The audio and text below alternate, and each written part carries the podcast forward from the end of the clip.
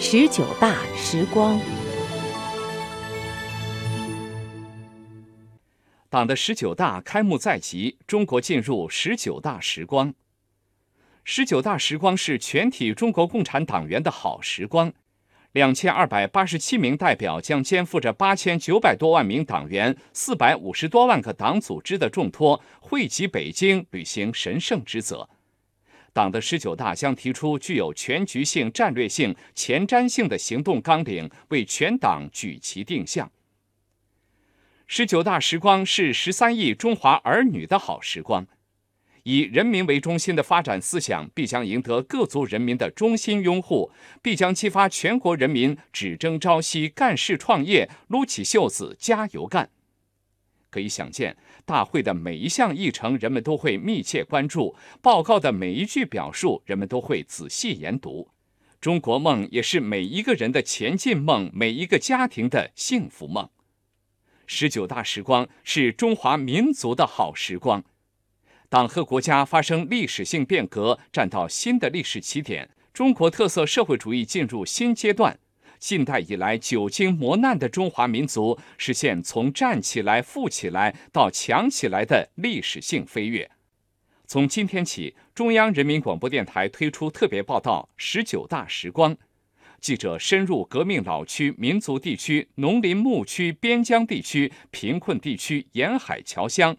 走进田间地头、街道社区、工矿企业、边防哨所、大专院校、科研院所和机场、车站、码头，展现十九大前夕人们的蓬勃精神和奋斗姿态。报道广大党员干部群众聆听讨论十九大报告的生动场景，反映社会各界对十九大的殷切期盼和热烈反响。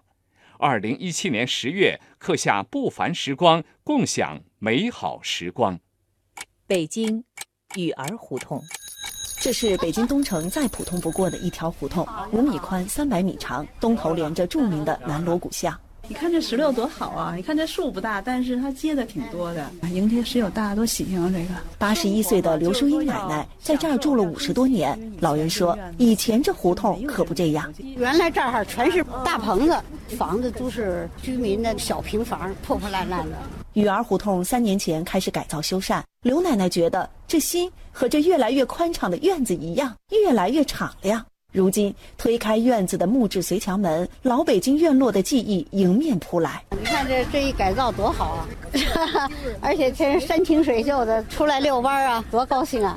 十九大马上就要召开了，胡同院落改造还在继续，有老街坊搬走了。刘奶奶说：“她可舍不得离开这里，街坊之间。”这邻里之间都特别亲热，这是北京的特点，应该传承下去。上海，复旦大学。十月的复旦，桂花飘香。二十六岁的张云祥和平常一样，一大早就到自习室继续写他那篇博士论文。哎呀，好久不见！你这个最近在忙什么？前两天不是跟顾老师去浦东做了两个走访，比较辛苦了。张云祥的研究方向是中国社会治理。去年他曾在美国访学十个月，亲身感受中西方的差异。让我印象非常深刻的就是西方国家在解决贫困问题，可能没有办法找到一个很好的解决方案。对于我们中国来说，就是我们能够在党的领导下，把社会啊、市场的这样一些多元的力量整合起来，去有效的去解决社会问题。张云祥五年前入党，如今已成为复旦博士生宣讲团的一员。我非常期待十九大的决议能够对高校的高等教育和科研工作予以更多的支持，来帮助我们更好地从事科研工作。河北抚平县骆驼湾村，来一二，对，黄墙青瓦塑钢窗，唐宗秀的农家乐这就要开业了。七十三岁的唐宗秀是土生土长的骆驼湾村人，他的一本扶贫手册记录着骆驼湾村的变迁。二零一三年，您的收入才两千一百多块钱，是吧？哦，这会儿咋吃醋就多了。五年前，骆驼湾村村民的年人均收入还不到九百块钱。